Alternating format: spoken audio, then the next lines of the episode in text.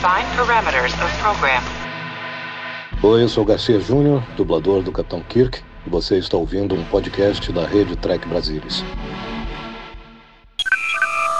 Captain James Kirk of the United Starship Enterprise. I speak from pure logic.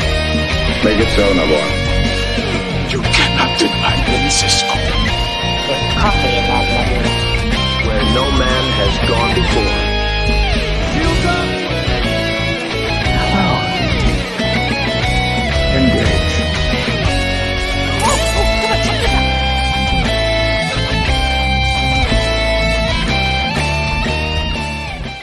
Claro que ia dar errado esse começo. Claro que ia dar errado. Mas sejam muito bem-vindos. Estamos começando mais um Trek Brasilis ao vivo, Trek Brasilis Corujão. Agora, o Trek Brasilis ao vivo é toda segunda-feira a partir das 21 horas e 30 minutos. Hoje a gente vai discutir cada novo episódio de Star Trek e hoje temos o prazer de comentar o terceiro episódio da terceira temporada de Star Trek. Dis- aliás, desculpa, o terceiro episódio da quarta temporada de Star Trek Discovery. Choose to Live. É isso aí. Escolha viver o, o mote das freiras, é, as freiras assassinas eh, romulanas que agora são de Nivar. Dá título a este episódio que nós vamos discutir agora. E para bater esse papo comigo hoje, estão a bordo Ivanildo Pereira. Bem-vindo, Ivanildo. Boa noite. Oi, Salvador, boa noite. Boa noite a todo mundo que está assistindo aí. E a Mariana Gamberger. Bem-vinda, Mariana. Boa noite. Boa noite, pessoal. Boa noite, Salvador.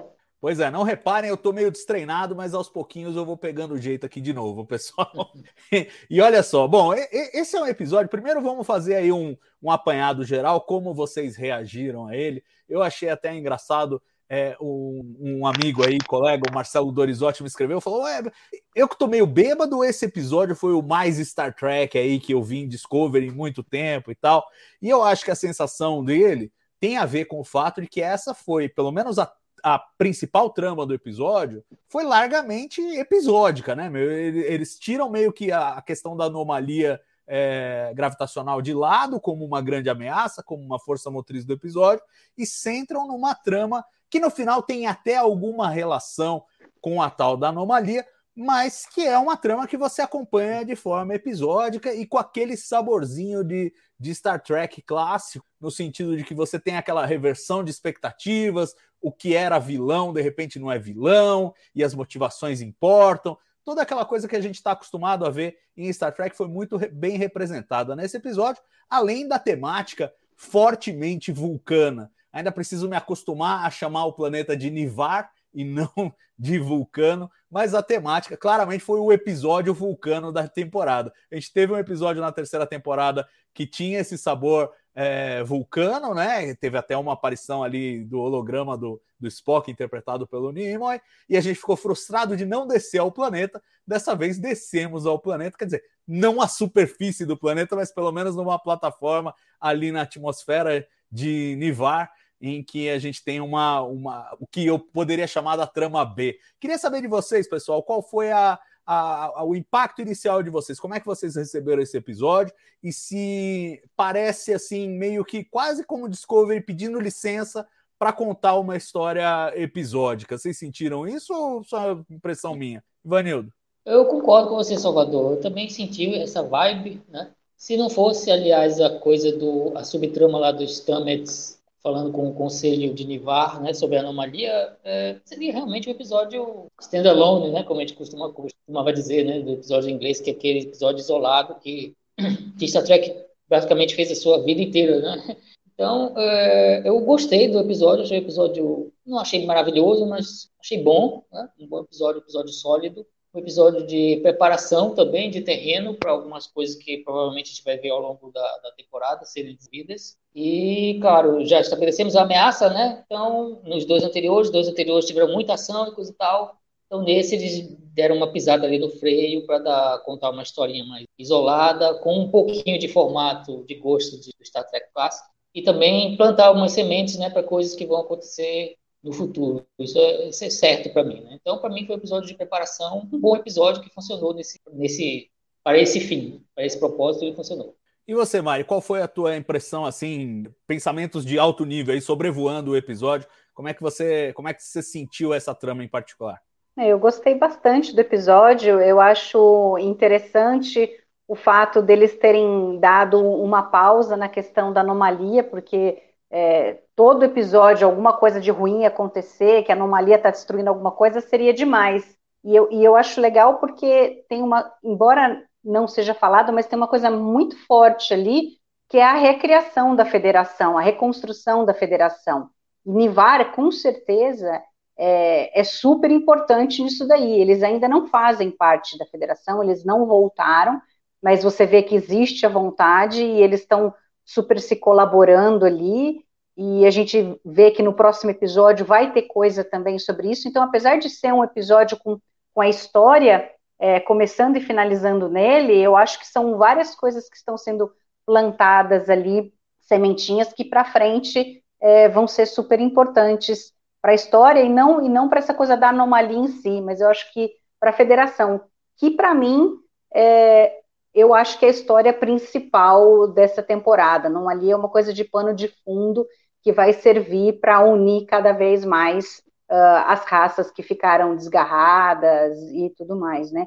E é legal porque você tem muito desenvolvimento de personagem ali. É, é, eu gosto de ver a Burn podendo estar é, tá com a mãe, a Tilly super perdida e se reencontrando, é, ou pelo menos é, descobrindo um novo caminho, né? Que eu acho que é um tema forte desse episódio, que é sobre descobrir e trilhar caminhos, finalizar aqueles que você já já percorreu e começar outros, né? Então, eu acho que são várias historinhas ali que tem no meio que são bem interessantes com relação a isso. É, pois é, eu, eu, eu concordo muito. E uma coisa que está me impressionando muito nesse começo de temporada é, de Discovery é a capacidade que eles estão tendo de é, traçando linhas paralelas, histórias paralelas de cada personagem, ao mesmo tempo mantendo a temática.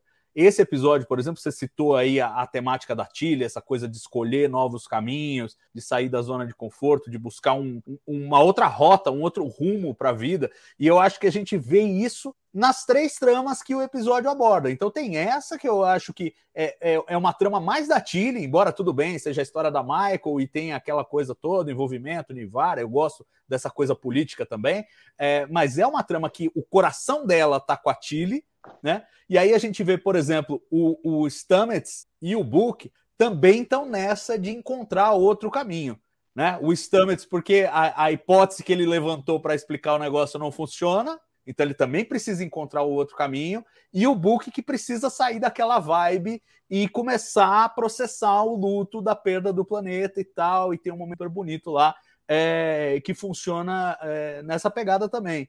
E, claro, da mesma maneira, a gente vê na trama C, que é do, do, do Gray e, e de Adira, essa mesma essa mesma coisa. É um, é um novo caminho. Agora ele é corpóreo, ele já não depende mais dela, pra, dela não, dele para existir.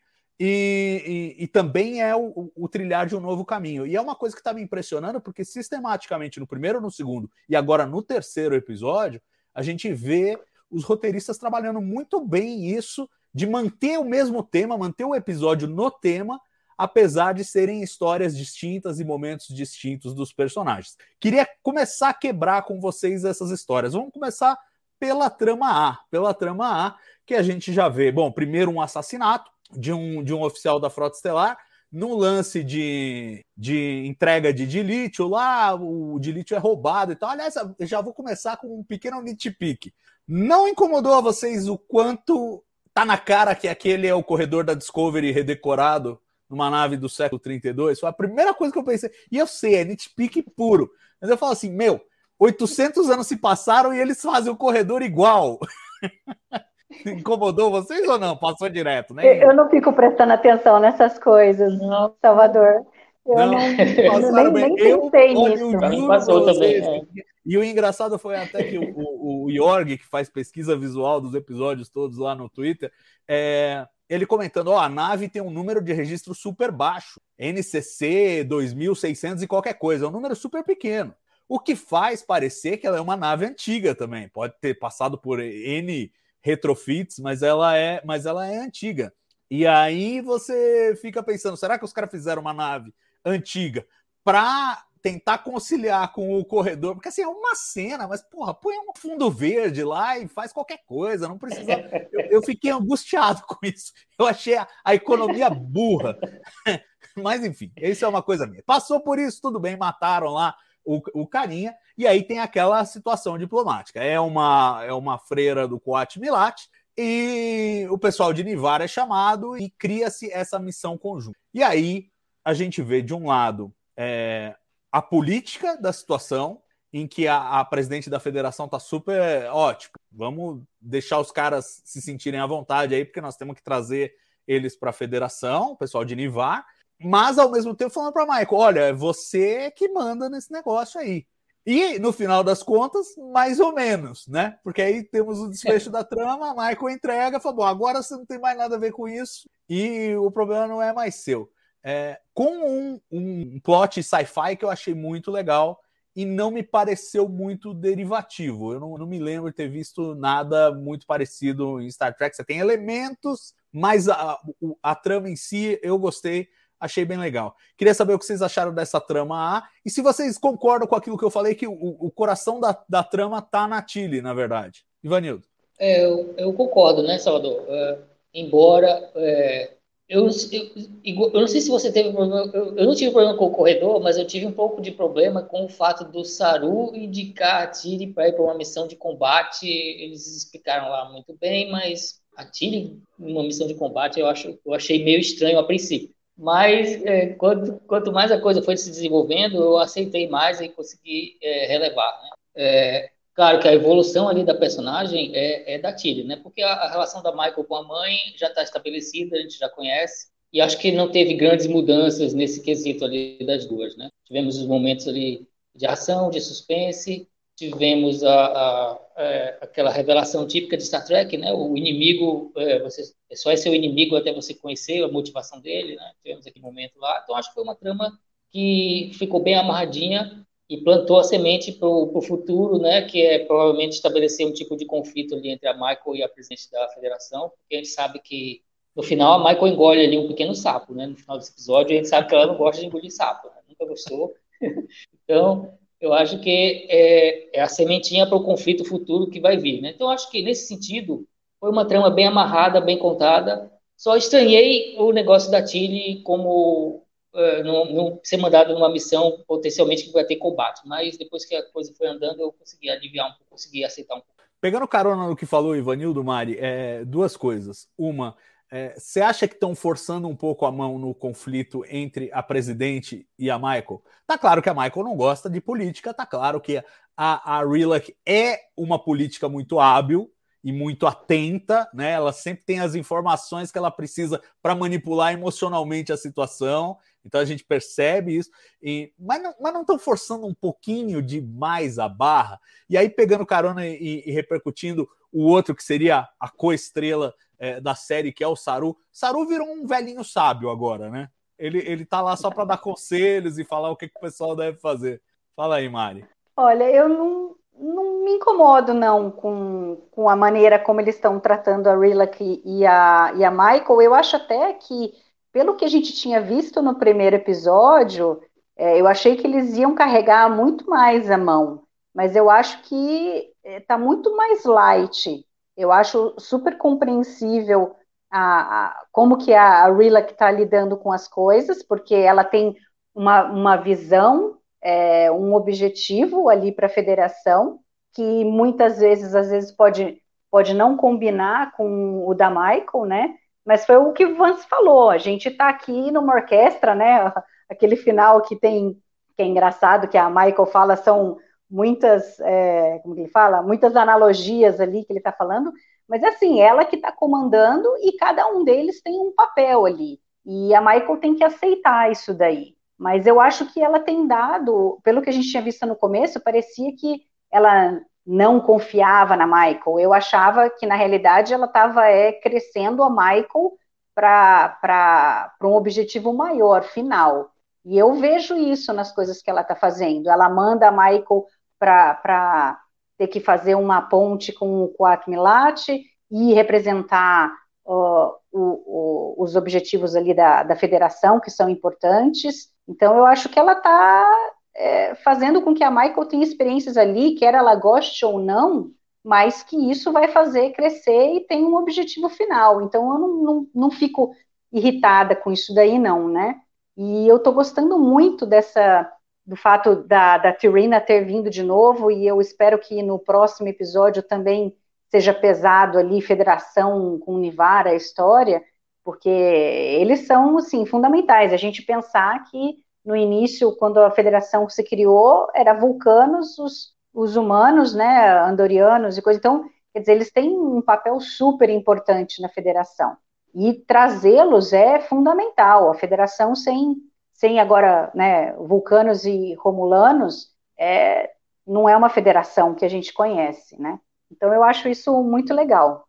Agora, tem uns, tem uns pontos dessa trama A, tem dois pontos, aliás, que eu não gostei, que eu queria comentar, que um é que eu achei muito fraco o motivo pelo qual a, a Givine foi roubar o de lítio, porque, ok, a Tilly explica, ah, é, uh, eles não estão dando de lítio para um indivíduo, e aí ela não queria é, falar que era para proteger uma raça que está em extinção, que desconhecida por que, que ela acha que a federação não iria dar o de lítio para ela se ela explicasse os motivos, a federação sendo quem é, ou mesmo Nivar. Então, para mim, para mim é, é, muito muito tosco assim esse motivo e parece que eles colocaram algo qualquer coisa para fazer a trama funcionar, porque eu acho que não, não tem sentido isso daí.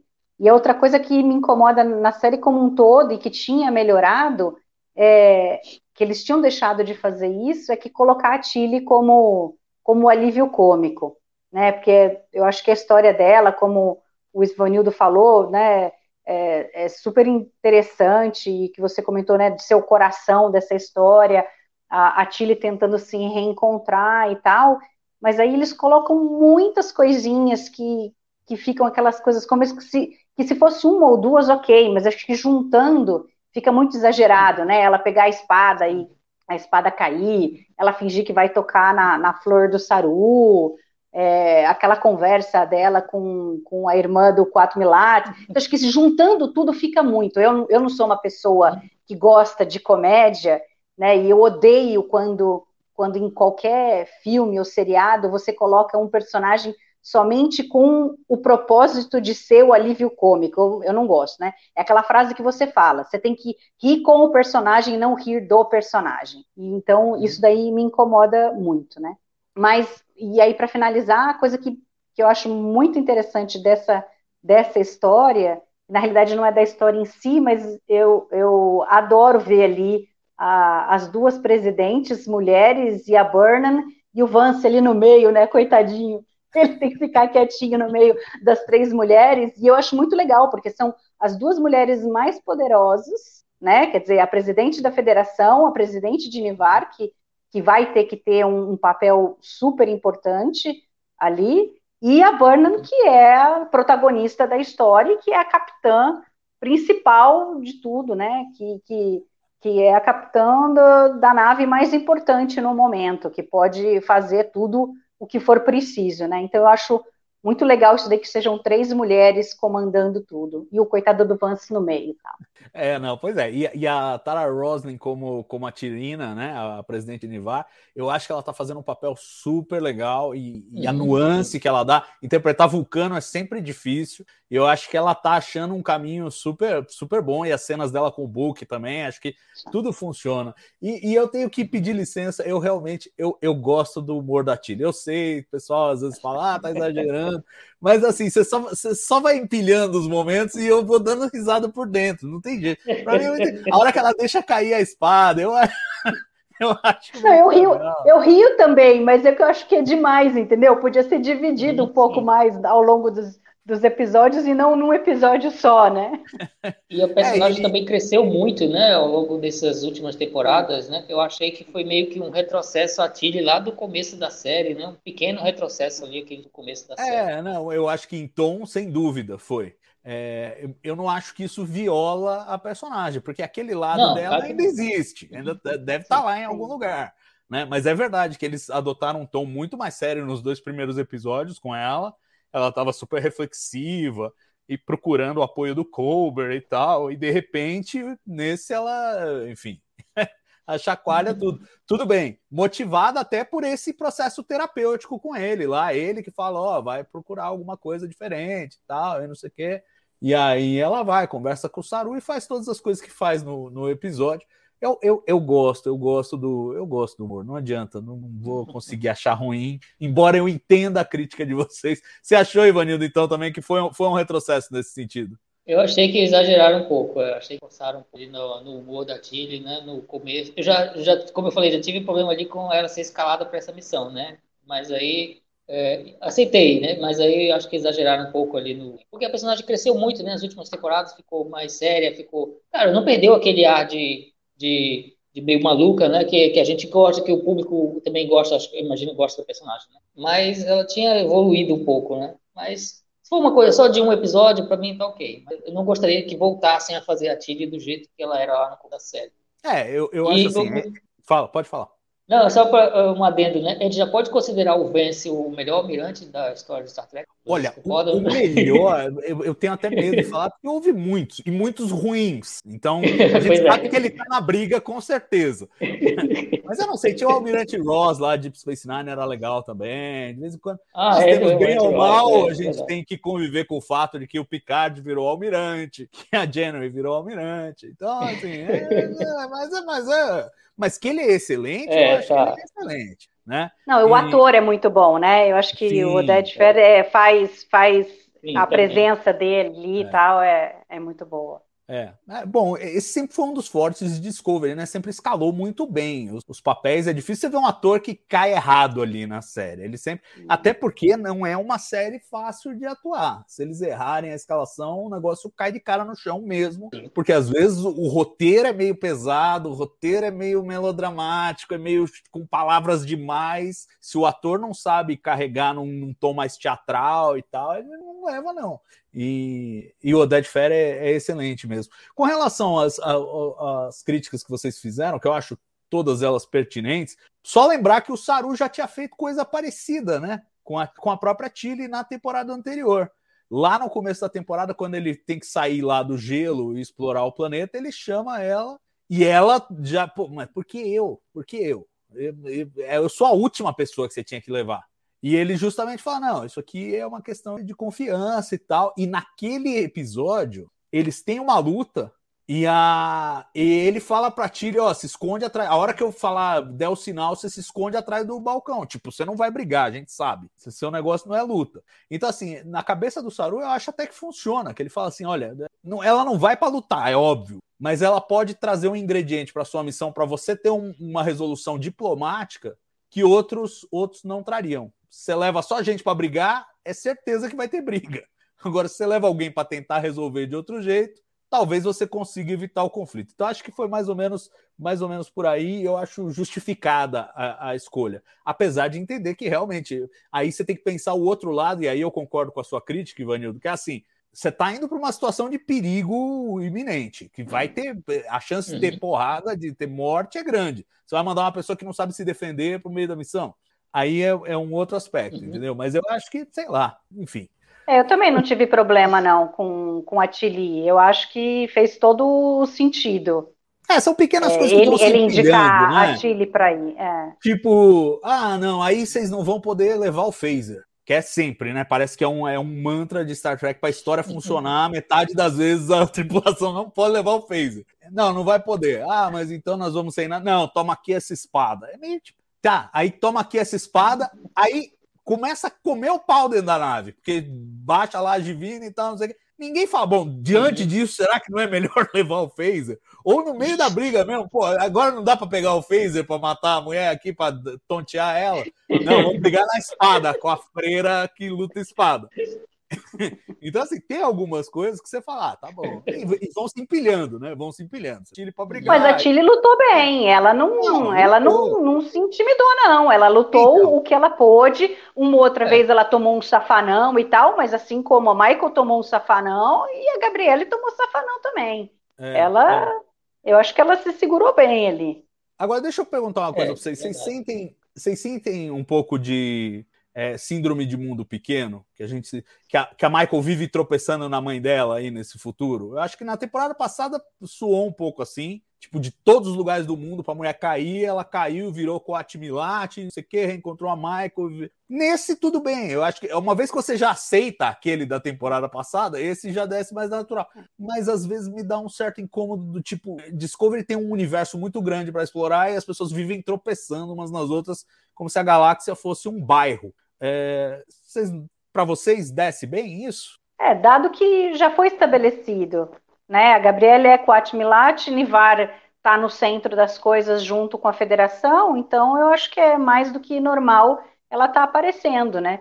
Se o Coatmilat vai aparecer, é ela que tem que aparecer, por que, que eles vão colocar um, um outro personagem, né? E aí você consegue estabelecer ali uma relação dela com a Michael, que a gente vê pouco até, né? E você, Ivone, é Pensar que a Michael que... fez tudo, de ir para o futuro, de tentar salvar a mãe e tal, e agora ela não vê mais a mãe? Agora que elas estão na mesma linha do tempo? É, né? Seria é, esquisito é ela não, ela, elas não se verem, né? É, então, mas... O que não precisaria coisa... ter motivo para, né?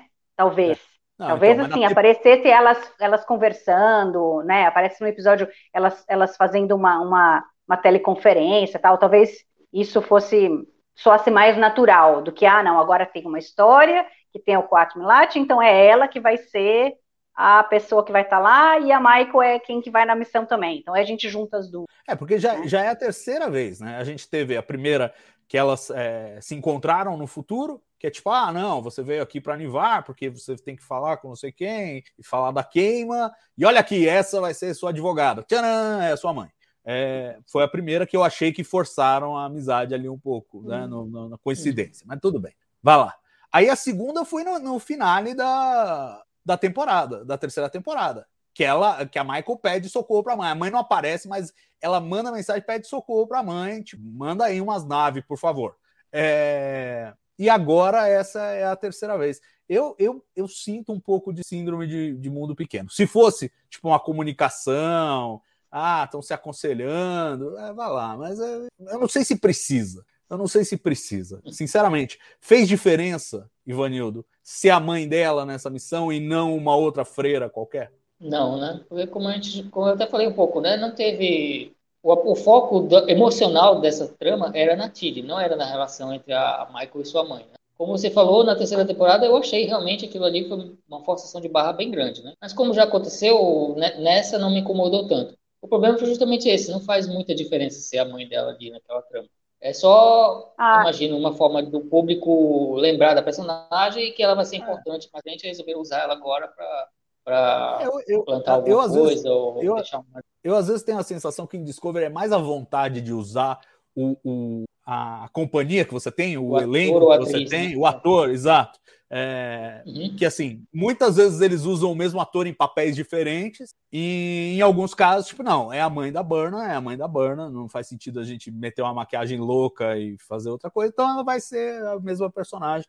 E aí dá uma marretadinha para encaixar ali no, no quadro, mas eu acho que isso às vezes a pequena a pequena o universo. Por outro lado, eu gosto muito dessa dessa construção que eles estão fazendo da busca por Nivar de volta à federação. E é interessante notar que Nivar, a essa altura, é muito mais importante para a federação do que a Terra. Que a Terra se tornou isolacionista, tá lá no canto dela, ninguém vai lá atormentar, que é outra coisa. É mais fácil Nivar entrar para a federação nessa altura do que a própria Terra, né? Não, com certeza. E essa coisa da, da ciência pesada que Nivar uh, tem, do conhecimento, né, da capacidade que eles têm de, de de criar as coisas e de pesquisar e tal é essencial para a federação, né? Tem grosada, eu tinha até esquecido da Terra, né? Eles nem falaram, a Terra, a Terra entrou para a federação, não, não, não, entrou, né? Eles nem não. falaram nada, provavelmente não. Eles devem continuar isoladinhos ali, né? Interessante não, isso. que não. Senão, senão a academia, a academia provavelmente voltaria a ser na Terra, se estivessem. Uhum. A Terra ainda não. A Terra fica para outro dia. Nesse momento. Outra temporada. A meta é trazer Nivar e eu gosto disso. Eu acho que aí sim, aí eu acho, eu, eu sinto construção de mundo mais bem feitinha em Discovery. Pô, finalmente estamos começando a sentir onde estão as peças do tabuleiro na galáxia e como é que elas começam a se conectar. Gosto que vai ter sequência, pelo visto, é, no quarto episódio também teremos bastante dessa relação é, que está aí florescendo entre, entre Nivar e a federação. Aproveitando o gancho é, estamos falando de Nivar, estamos falando da, da, de, de ciência e tal, é, falar da, da trama B, então, né? Que é o Stamets, ele já está com a sua segunda hipótese. A primeira hipótese era a dupla de buracos negros lá, não rolou. A segunda hipótese era um, é, um buraco de minhoca primordial, ele batizou a, a tal da anomalia de DMA, anomalia de matéria escura, e, e queria marretar de qualquer jeito os dados na, na hipótese. E aí foi lá falar com os vulcaninhos que tiveram que decepcionar. ah, não, sinto muito, não é. Uma coisa que tem me agradado, e tem me agradado como alguém que trabalha com ciência, é assim, o esforço e a qualidade do esforço que Discovery está fazendo nessa temporada em particular para retratar um, um, drama científico, por assim dizer. Né? Eles, além de não estarem aloprando demais na ciência do ponto de vista da tal anomalia e tal, e não sei o quê, tem todo esse processo do método científico que a gente está vendo ser apresentado passo a passo. Então, vai, formula uma hipótese, vai, colhe dados, os dados refutam aquela hipótese, você precisa de uma outra hipótese, aí você traz a outra hipótese, encaixa em 80% dos seus dados, mas falta essa peça, essa peça, aí você tem que voltar à, à trincheira. E a gente vê tudo isso no, no Stamets. E eu acho que a sequência em Nivar é muito legal. Para além desse aspecto mais intelectual, que eu acho que é, é serviço social de Star Trek, explicar para o povo como funciona a ciência, para quando vem uma pandemia a gente saber falar melhor e tal. É, tem, tem a coisa que eu acho que funciona muito bem, está funcionando muito bem, essa relação descoberta entre o Stamets e o Book, que mais uma vez é, ganha destaque nesse episódio. Queria saber de vocês o que vocês acharam especificamente dessa segunda, dessa segunda linha, dessa segunda trama, né? Segundo plot aí, e de como vocês estão vendo a relação do Stamets com o Book, que já já é forte desde o episódio anterior. Quem vai? Posso ir. Tem uma Quem coisa vai? interessante disso daí do, do buraco de minhoca primordial, que o pessoal tinha comentado que achava que é, o surgimento da anomalia pode ser que tenha sido quando a Discovery é, veio do veio né para o futuro tal só que não tem tachyons, né? É isso? Tô falando besteira, é, Salvador? Que quando quando viaja no tempo tem tachyons, não é? É, é, exatamente. Sempre, então, ou seja, é, então, buracos de minhoca então é, sempre tiveram ligados é. com tachyons, porque buracos de então, minhoca também servem como máquinas do tempo então, e tal. Talvez essa essa essa essa suposição Mas, provavelmente caiu caiu por terra, né? É. Deixa eu, só fazer uma, que... deixa eu só fazer um parênteses. Tachyons é fictício. É, tipo, assim, quer dizer, não é fictício. Sim, mas é uma eles... partícula hipotética, mas nunca ninguém viu, blá, blá, blá. Mas eles uhum. usam lá. Em, Star Trek... Eles dizem que está relacionado com viagem no tempo, é. né? Isso, exatamente. É, então, provavelmente cai, cai por terra, possivelmente, essa coisa de que, na realidade, a Discovery é que teria sido a responsável por criar essa anomalia quando eles viajaram para o futuro, né? É, eu, eu não, eu não derrubaria, eu não derrubaria, é, mas, eu, mas eu também não estou né? apostando nisso aí, não. Eu uhum. acho até que seria legal se de alguma maneira costurasse, mas eu já perdi essa. Eu não vou especular, já prometi aqui e vou continuar cumprindo. Não vou especular. E, e o Stamets, o book e o book com a Trina, eu achei fantástico essa parte. Né? O Stamets super preocupado com o book, mesmo antes uh, deles irem para Nivar, que ele não queria que o book fosse, porque ele sabia o que, que ele ia ter que falar e qual né, o impacto isso seria uh, eh, para o book, né? E, então eu achei que eles estão construindo ali pouco a pouco essa amizade que está muito interessante. Né? E e o Mind Meld lá da, da com o Book, eu achei fantástico, né? Principalmente no final, quando, quando é, eles, eles começam a se falar e ela fala, né, eu não, eu não tenho o que, meus pêsames seriam inadequados. É, é, é fantástico você ver a Vulcana tendo que falar isso daí, né? Porque ela sentiu o que ele sentiu, a perda inteira de um planeta e da família e tudo, né?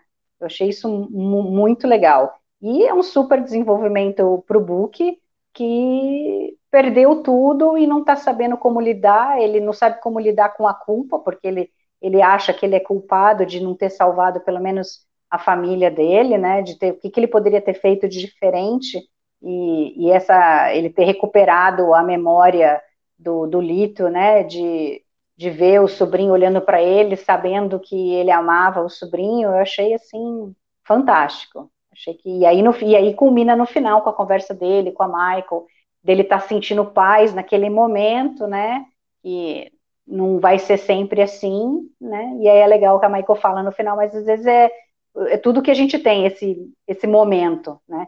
Que aí eu até falei, né, nas minhas primeiras impressões, que é possivelmente acalmaria antes da tempestade. É, é isso aí. E se conecta com, com o tema do episódio, que é escolha viver, né? Ele tem que, ele tem que ir adiante, é, mesmo com trauma e tal. O que, que você achou, Ivanildo? E, e aí, aproveita, Ivanildo, para perguntar do humor, porque a gente falou do humor da Tira e vocês aí deram uma. Mas o Stamets também é um personagem que traz humor, e eu também adorei o humor dele com o pessoal de Nivar lá, falando: não, depois vocês tiram o cochilo, primeiro vamos. Ai, eu achei muito bom. Era hora da sexta, né? É, exato. Todo mundo vai fechar o olho agora. A gente está todo mundo trabalhando. Tem alguma agenda? Trabalhar primeiro, dormir depois?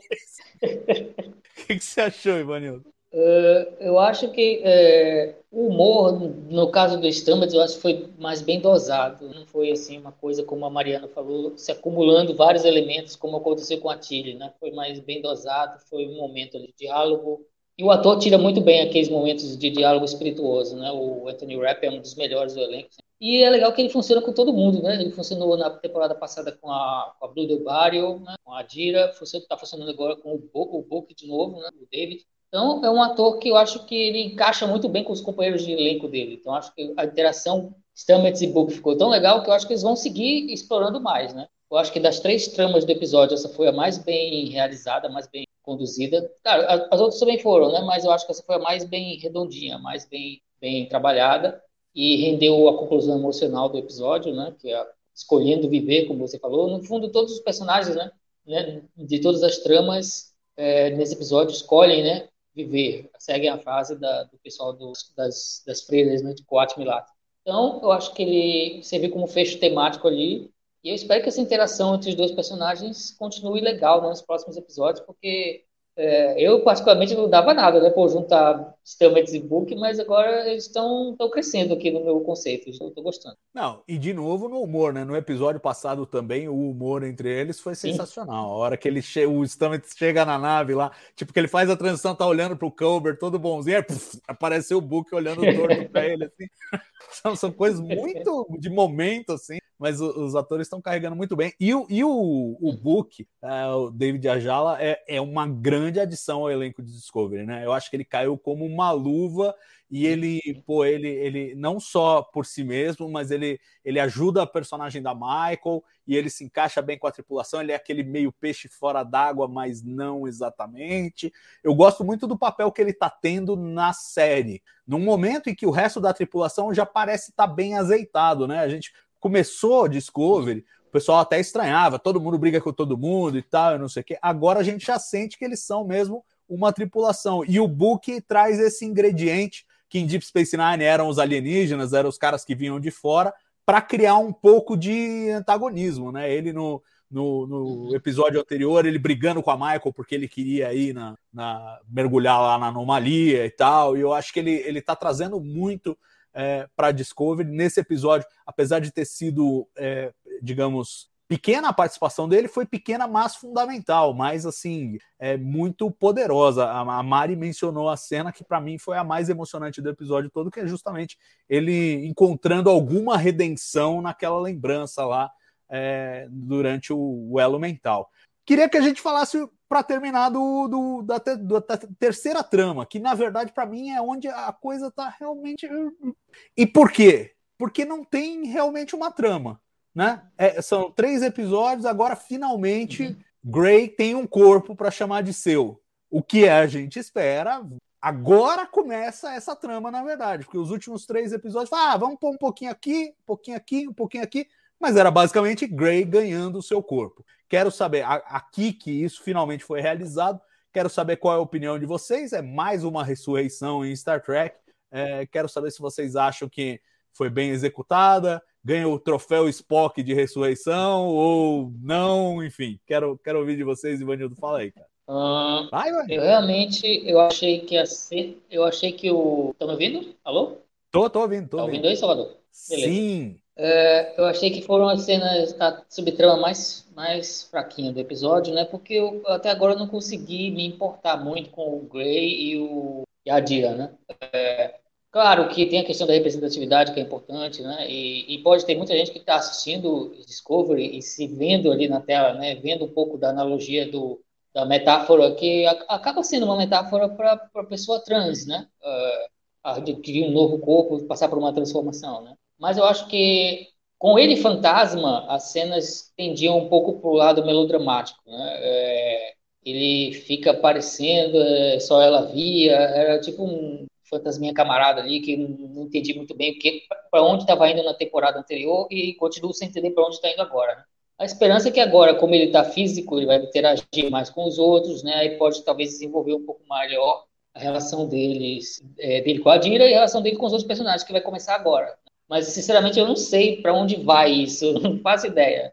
né? Pode ser que os roteiristas né, façam uma coisa muito legal com o personagem dele, né? não sei. Mas eu acho que, por enquanto, não tenho nem elementos para apontar para onde vai a, a, a relação. Né? A esperança é que agora, com ele corpóreo, com ele físico, eh, tenha umas interações melhores né? e que deixe de ser eh, tão melodramático como estava sendo até então. Mari, e você? Ó, o Castanheira mandou uma mensagem, ele fala assim, a insistência no Grey só toma tempo de Adira, Culber e Stamets. Erro crasso. A Lúcia Rax já disse aqui, eu não acho um erro crasso. Eu quero saber de você, Mari. O que, que você acha? Não digo que seja um erro crasso, mas eu acho que, que realmente, eu, por exemplo, preferiria que eles focassem na Adira, né? Que aí a gente acabou não vendo isso nela.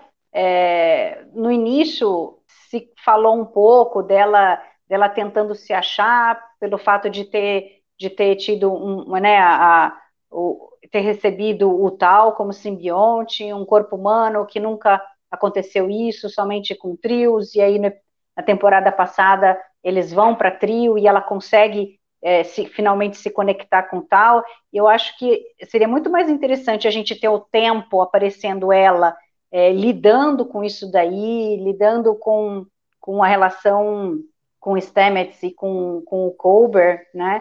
E, e, mesmo com a perda do Grey e tal, do que a gente ter o Grey, porque daí tirou o foco dela, ou dele, dele, né? E foi para o, o Grey. Agora, o, o que o, o Ivanildo falou é, eu acho que é o principal aí dessa história, acho que o que se destaca é essa é essa coisa de você mostrar, é uma, é uma pessoa que, né, o, o trans que de repente não se identifica com o corpo que tem e vai receber um novo corpo. Então, acho que a beleza da história está nisso. E eu acho muito interessante eles estarem é, mostrando isso. Mas eu não consegui me, me conectar assim é, emocionalmente com eles. Então, vamos ver o que, que, vai acontecer agora que finalmente o Gray vai ser uma pessoa que vai poder interagir com todos os outros personagens, o que, que ele vai trazer para a história, né? E, mas assim, aí tem um, tem um outro ponto. Eu acho que a gente tem tantos outros personagens que poderiam estar sendo desenvolvidos. Eu gostaria de ver muito mais um desenvolvimento dos personagens da Ponte, a Osekun, a Detmer, o Reese, e que no fim eles são só uns figurantes ali que falam algumas frases é, quando estão na ponte, e aí a gente introduz mais outro personagem que vai ter uma história e tal, e com três episódios na temporada não dá tempo de você focar em todo mundo, né? Então eu acho que fica, fica particionando muito e você deixa de ter histórias com todo mundo, ou por exemplo, o Saru agora foi o que você falou, ele ficou ali, é o velhinho diplomata, tal, que apazigua tudo, que sempre tem uma palavra de conforto, eu preferiria muito mais também é, focar no Saru do que no Grey. Mas enfim, vamos ver como, como que isso vai, vai se mostrar a partir de agora, se, se eu vou conseguir é, gostar do personagem, o que, que ele vai trazer de bom para a série.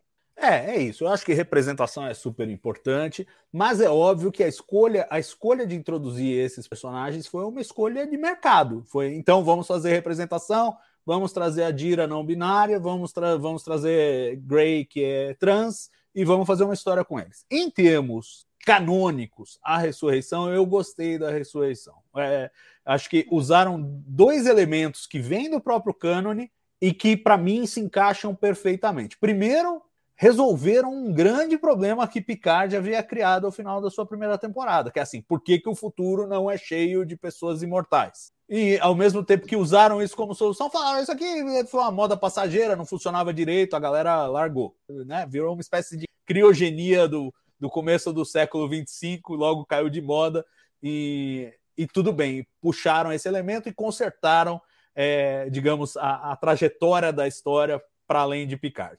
E o segundo foi o tal do Jantara lá para fazer a, a transferência de um dos, uma das personalidades do, do simbionte tal para o corpo novo do, do Grey, que eu achei muito inteligente, porque eu me lembro do episódio de Deep Space Nine, que o Curzon ele incorpora no Odo e ele não quer sair depois. Ele quer ficar lá. Então faz sentido, já que, já que ele podia ter ficado, se fosse o caso, faz sentido que você pudesse fazer uma transferência assim. Pô, para uma ressurreição, você conseguir pescar no cânone assim dois elementos e falar, não, tudo bem, isso tudo faz sentido. É, vamos combinar, comparado com a resolução do Colbert, que foi meio porque sim, Sim. né?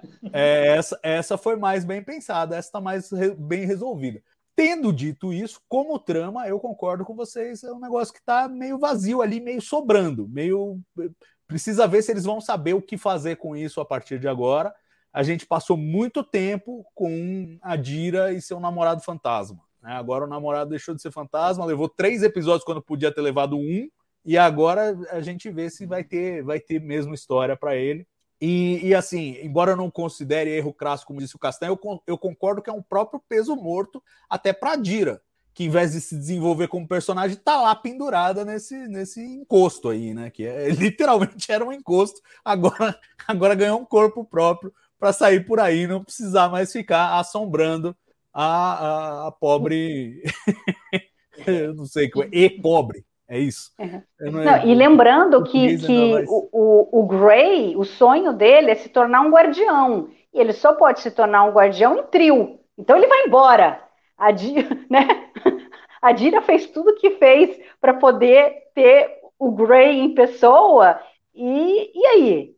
Ele vai embora para trio em algum momento? E vai deixar a Dira eu- para trás? Como é que vai eu- ser eu- isso, né? Eu acho que isso seria a melhor coisa, sinceramente. Não só dramaticamente para a Dira como personagem, Sim. Uhum. mas para não ter essa sobrecarga de muita gente ali. Entendeu? Aí ele aparece uma vez por ano, igual a mãe da Michael. A gente pode viver com isso, eu acho. É, acho, que é- acho que seria um caminho para deixar esse desenvolvimento é, evoluir e ao mesmo tempo criar a tensão dramática, que é o que eles vão fazer aí, né? Porque Grey não vai E ser faz a uma ponte- para anomalia, então vai ter que ser alguma E salinha. faz uma ponte com o trio, que daí é legal você poder ter histórias com os trios. É. No planeta deles, tudo, de repente, né? Aliás, Trio entrou para a federação, né? Acho que a gente viu no final da, da terceira temporada que Trio voltou já. Então é, faz sentido. Bom, vamos fazer os, os momentos, gente. E aí, considerações finais. Deixa eu achar aqui ó, a vinhetinha e rodar primeiro. Vamos com o carimbo do Juniper.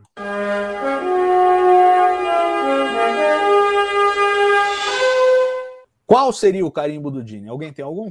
Posso começar? Eu Pode? acho que a, que a resolução ali do, da trama A, né? Que é quando a Michael descobre o motivo pelo qual a, a Dinin, Dinin estava roubando de lítio, ela percebe que aquela personagem que era uma vilã, entre aspas, um assassino e coisa e tal, na verdade estava agindo por um motivo nobre, né? Então acho que o Dini teria provado isso, né? Aquela ideia de que é, quando mais você conhece né, o seu inimigo, menos ele se torna, pode deixar de se tornar o seu inimigo. Então, acho que ele teria provado isso. Esse é o meu voto. É, eu, eu acho que isso é sintetizado no momento exato em que a, acho que a mãe da Michael fala: eis aí o motivo, eis aí o, o motivo dela e tal. Tipo, a síntese Uhum. do negócio, tipo, ó, eu falei para você que não era aquilo que você estava pensando, e não era mesmo. E a reversão da expectativa é uma coisa muito tradicional de Star Trek, muito lá de Star Trek clássico, então eu concordo com você, Ivanildo, e acompanho o relator. Mari, você. É, isso daí acrescentando o fato da Michael ter é, reavivado né, uma, uma raça desconhecida, que estaria a priori perdida, né? porque alguma coisa deu errado na criogênese e eles não despertaram como deveriam ter despertado e, e tomado aquele planeta e feito é, do seu lar, e, e ela consegue ali é, resolver isso daí. Então, acho que é, né, é, é sempre a procura pela coisa, pela exploração e tudo, né? mais Star Trek do, do que isso, que você acha, acha uma raça que você não conhece e você consegue faz, fazê-la é, aparecer de novo e, e, você agora poder ter contato com, com ela. Né? Deixa eu aproveitar esse momento e perguntar para vocês uma coisa que eu ouvi no, no, no podcast do Track Movie, eles é, comentando que sentiram falta, que no final eles não falaram com os alienígenas lá, eles resolveram o negócio todo, ficaram olhando da janela e, e ninguém falou com ninguém. Vocês sentiram falta disso? Ou, ou para vocês a coisa meio que se resolve e fica subentendida que, que falaram, sei lá, ou não falaram, mas. Ah, acho que só pelo fato deles verem que eles agora estão indo para a Terra, ali, né, para aquele planeta, eu acho que já, já fica ali aquela sensação é. do bem que foi feito. Você também acha isso? É uma resolução meio apressada, né? Mas foi uma resolução meio apressada, né, na minha opinião. Eu gostaria de ter visto um pouquinho dos alienígenas, eu senti um pouquinho falta disso. Mas, é, por outro lado, eu entendo porque eles tomaram essa decisão. O episódio, acho que foi o episódio mais longo né, da temporada. Até agora, acho que foi, né? Ele chegou perto ali de foi, uma hora. 56 minutos foi o mais longo. É, talvez por questão de tempo não tenham incluído ali uma ceninha final mostrando, não sei, tô imaginando. Né? Mas eu gostaria de ter visto, sim, aqueles alienígenas. Ou talvez que eles participem de alguma, de alguma forma depois, né? Mais à frente na temporada. Não é algo é. que comprometeu o episódio para mim, mas eu gostaria de ter um pouquinho mais, uma ceninha ali mostrando eles. É, e eu acho que poderia dar um tom mais solene. É, porque assim, eles ele já eram comprovadamente telepáticos, porque a tal da a Divine teve, teve contato com eles por telepatia. É esse o nome dela, né? É Divine. É, é Divine. É. É, então, poderia ter aquela coisa bem tos mesmo, né? Tipo, daquela voz ecoando e pá, não sei o que, eles ouvindo, tipo, ah, sei lá, um obrigado, assim, alguma coisa é, bonita lá. É, aí, só isso daí é, teria 10 é problema do roteirista, né? É, exato. Dava para fazer de forma econômica, mas que desse uma satisfação, assim, mais do tipo, ah, não, a gente fez e nem viu direito. Acho que é um pouco o tom deles também, né? Não sei se. Não, nesse caso não se aplicava a primeira diretriz, então eles podiam realmente ter. Porque no, no Vulcan Hello, lá na abertura do Vulcan Hello, o primeiro episódio da série, eles também ajudam lá, mas é, eles não querem falar, mas porque tem a primeira diretriz. Nesse caso, não. Os caras tinham nave espacial e tal, dobra. Mas enfim. É, talvez talvez pudessem ter gastado mais 10 segundos. Eu acho que também às vezes eles se complicam, tipo, eles se comprometem com um alienígena super complicado em CGI e depois fala, putz, agora se a gente mostrar, custa mais um milhão, não temo. E aí... É, pode ser isso também, né? É. Não, por isso até que eu pensei na coisa da voz, da telepatia, porque aí dava para ser econômico também. Mas vai ver que eles falam, ah, aí vai ficar muito barato, mostrar os caras falando e nem mostrar eles aí. Sei lá, problema deles lá, mas talvez para algumas pessoas tenha faltado essa, esse lacinho, né, para encerrar. Vamos passar para o próximo momento. É, esse é muito fácil, é o chip de emoção.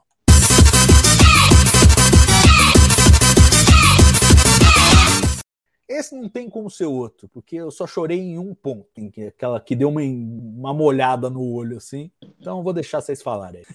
É, é o que você já falou, é, é, é o Book é, recuperando a memória que ele tinha perdido do sobrinho, né? Que sempre aparecia o sobrinho correndo de costas e ele não conseguia mais lembrar da cara do sobrinho, e aí ali, é, quando, quando ela fez o, ele fez o elo mental Katrina, ele consegue recuperar essa memória do Lito virando para ele, e ele fala, não, ele, ele sabia que eu amava ele, e aí eu acho que o Lito representa o, o amor de, de Kijam, porque ele tinha abandonado o Kijam há muito tempo, por conta lá, né, no, no, começo, lá no primeiro episódio da terceira temporada, que ele tá, ele tá fora de Kijam, ele não, ele brigou com a família, porque a família caça aqueles animais e ele é contra aquilo, né? Ele está tentando salvar aquela, aqueles animais. Então, eu acho que é a, é a representação de ele, ele, ter voltado ao amor de Kujam, e aí a ironia toda é que ele, ele conseguiu isso perdendo o planeta todo e a família toda, né? E aí culmina no final com ele usando novamente o, o, o colarzinho ali com com a seiva daquela, daquela, daquela árvore, né, que ele recebeu quando, quando criança e se tornou um adulto, como eles fizeram com, com o sobrinho dele, né. É, e, e, eu acho assim que o, a, o sentimento dele é muito identificável. Tudo bem, nenhum de nós até hoje perdeu o próprio planeta, então essa parte não, mas é, a forma como ele é, é, retratado, que assim a preocupação do Book era é, saber que o sobrinho sabia que ele o amava, que é uma coisa que eu acho que todo mundo que perde um ente querido pensa nesse aspecto. Fala, pô, eu espero que ele tenha sabido que eu amava e tal. Eu acho isso muito identificável e a cena em si é muito poderosa. O David Ajala, de novo, arrebenta. Para mim, para mim funciona muito bem. É muito curta e muito eficiente. Ivanildo, Sim, você tá eu gostei justamente por isso, né? É, concordo. Essa, é esse mesmo, né? É, eu gostei justamente por isso, né? Porque foi uma coisa pequena, singela, e a cena ficou muito bonita visualmente, né? Os efeitos também muito bonita, a, a música também foi legal os atores, né? Não só o David, a atriz, eu esqueci agora o nome dela, a atriz vulcana que faz o elo mental, eu esqueci o nome. É ela também estava muito legal. A Kirina. Isso, isso é. é a Tara ela também estava muito legal, né? Isso, né? Ela também estava muito bem na cena. Né? Então foi um momento singelo, legal e que serviu para amarrar o, todo o episódio. E foi uma cena que realmente eu até não esperava que fosse ser tão singela e tocante, mas acabou sendo mesmo, né? Então esse, esse é o tipo de emoção do episódio. Boa. Agora vamos para aquele momento que é, às vezes é difícil, mas acho que hoje não vai ser difícil, não.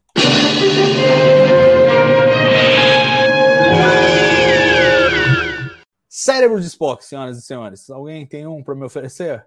O Ivanildo acho que tá mais fácil. Ele fez umas críticas aí, eu acho que ele vai achar um para nós.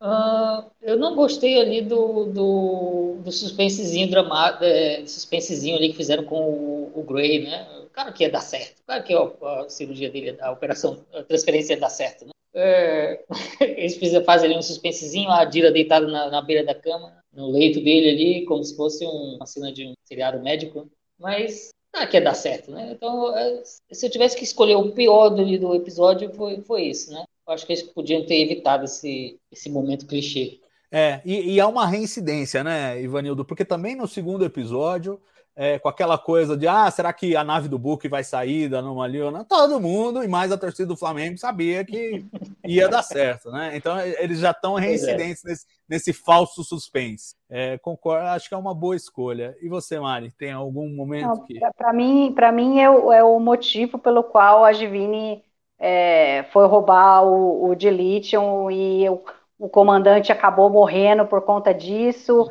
mais as três irmãs do Quatro Milate, né, as duas do lado dela e a, a outra do lado da, da, da Gabriele, que, assim, é para mim inconcebível ela achar que a federação poderia ser um vilão e destruir uma raça que, que desconhecida. É, eles não eram, a federação não era quem seria, o, que poderia é, é, representar um, um perigo para essa raça, né?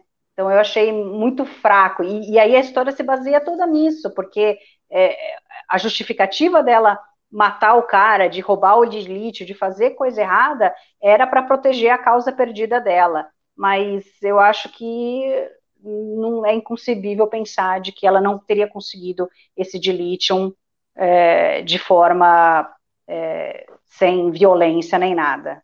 Então, eu acho que perde-se um pouco da história ali, né, do, da, coisa toda, que ela tinha um motivo nobre e tal, e não sei o quê. E aí, no fim, a gente tem que dar razão para Michael que ela tinha mesmo que ser punida severamente pelo que ela fez, né?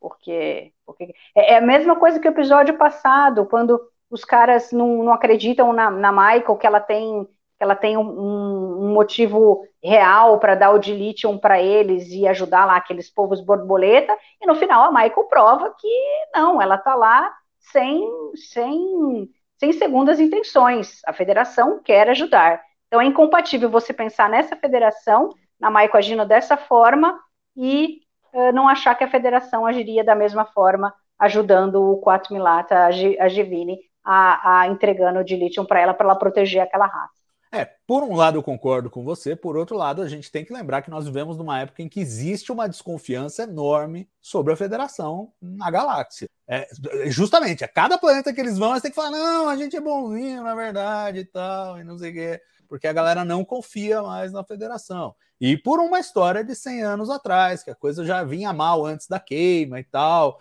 Claro que precisa delinear melhor, e eu acho que nesse ponto eu, eu concordo que é uma falha é, da trama, mas que poderia ser resolvido com alguma facilidade em diálogo, né? Do tipo, é, sabe, não, a desconfiança da federação, a federação já é, se, é, restringiu de lítio antes da queima e tal. Dava para dava trabalhar isso de uma forma que não ficasse, é, digamos, mal justificado, eu acho. Porque ter uma desconfiança da federação me parece ser o estado da galáxia no momento.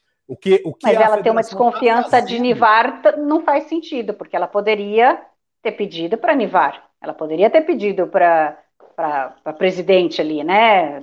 Preciso salvar essa raça. É, mas Nivar. E Nivar tem, conseguiria de lítio, né? É Nivar, é, Nivar poderia pedir em nome dela. É, é verdade. Enfim. E aí ela, ela vai desconfiar de Nivar? Não era para ela desconfiar de Nivar, ela pode desconfiar da federação, mas do planeta nela não deveria.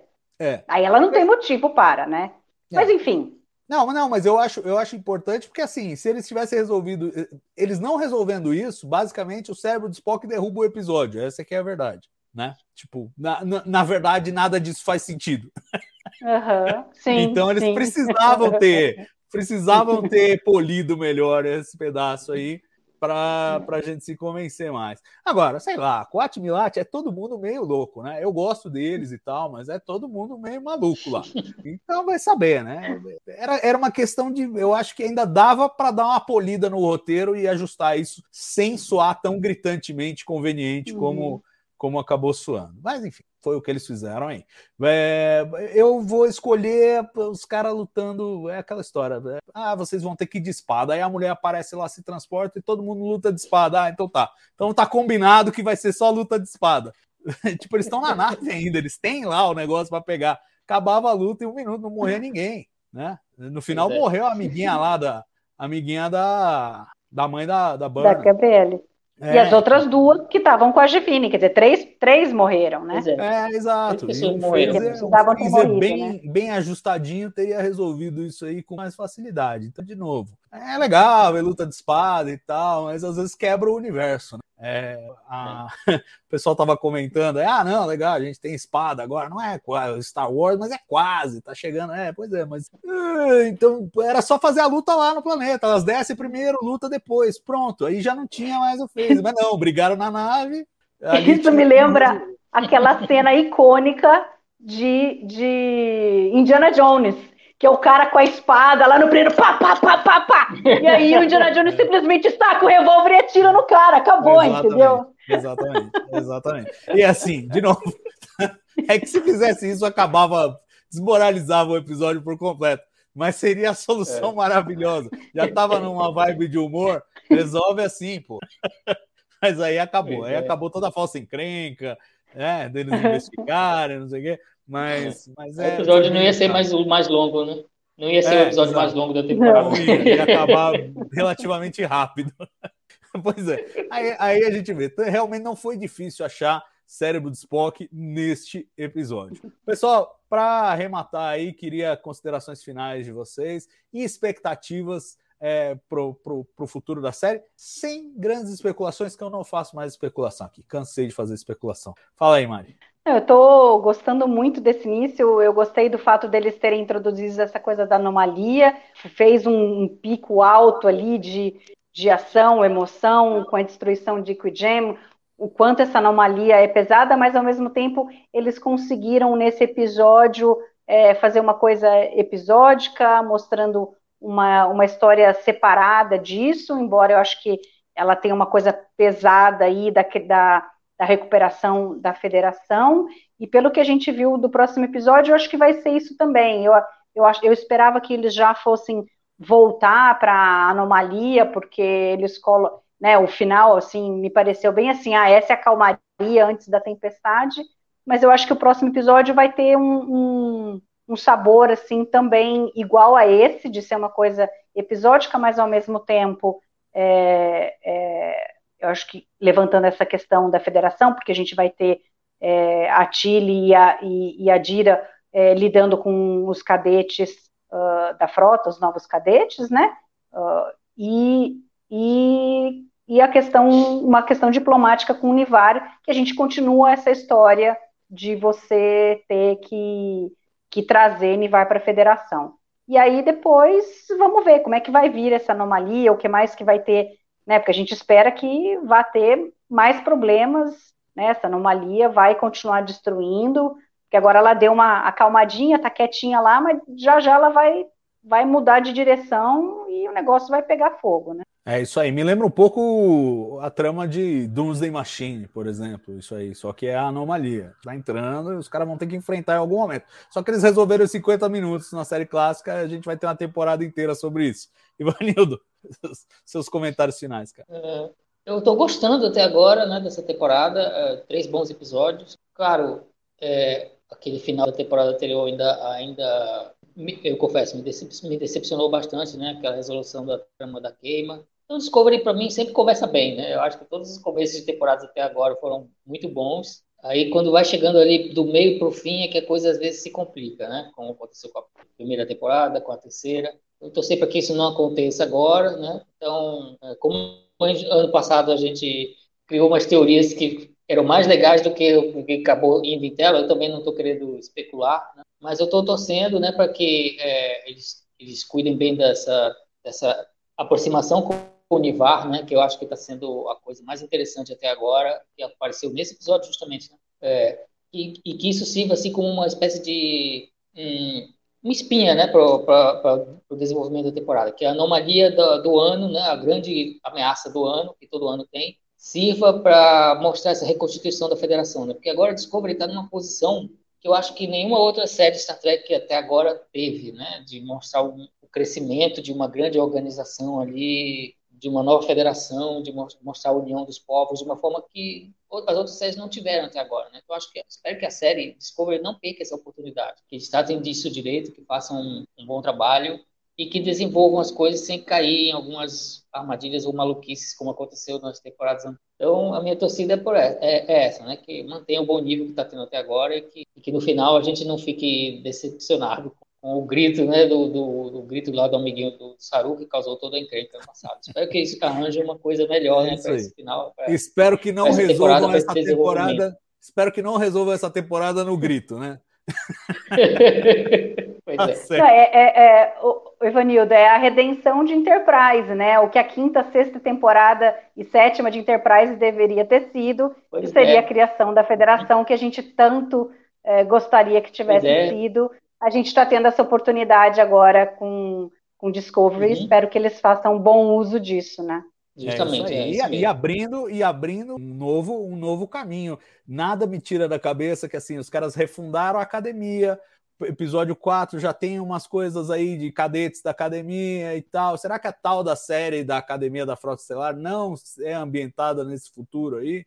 A academia acabou de ser fundada e tal. Fica, fica aí para você pensar em casa. Sim, né? E a minha única previsão de hoje é que segunda-feira que vem estamos de volta com mais Trek Brasilis ao vivo para comentar o quarto episódio. Queria agradecer a Mari, ao Ivanildo e, claro, você que nos acompanhou aí neste Trek Brasilis ao vivo Corujão. Você gostou do horário? Fala para a gente nos comentários. Não gostou? Fala para a gente nos comentários também. A gente quer saber o que você acha. Tá bom? Um grande abraço para todos e até semana que vem. Tchau.